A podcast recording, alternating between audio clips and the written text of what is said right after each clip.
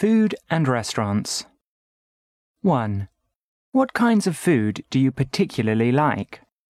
I really like spicy food. I'm actually wild about Beijing duck. I could eat it every day. 2. Is there any food you don't like? I don't like sweet and sour food because I don't like mixing the two. 3. What kinds of food are most popular in China? Or, what kinds of food do Chinese people like to eat? Of course, rice is the most popular food in China, but that goes without saying. Noodles are very popular, along with breads. 4.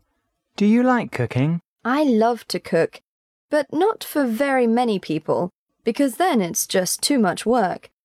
I think it's very interesting to come up with my own recipes and experiment with different dishes. 5.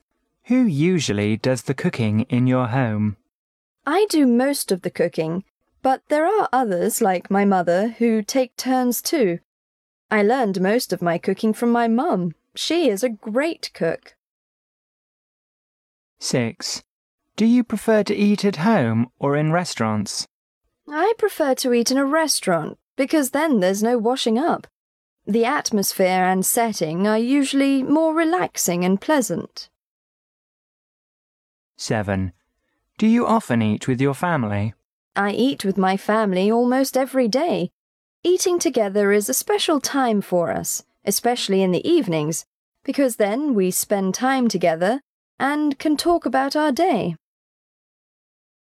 8. Do you think it's important for people to eat with their family?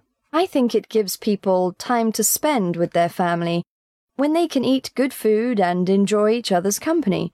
It is almost the only time when you have all of the family together, so it is a good thing to do. 9. Do you often go to restaurants to eat?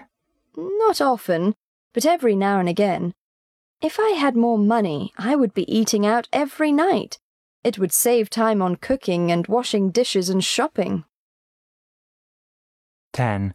What kind of restaurants do you like? For me, the most important part about the restaurant is the food.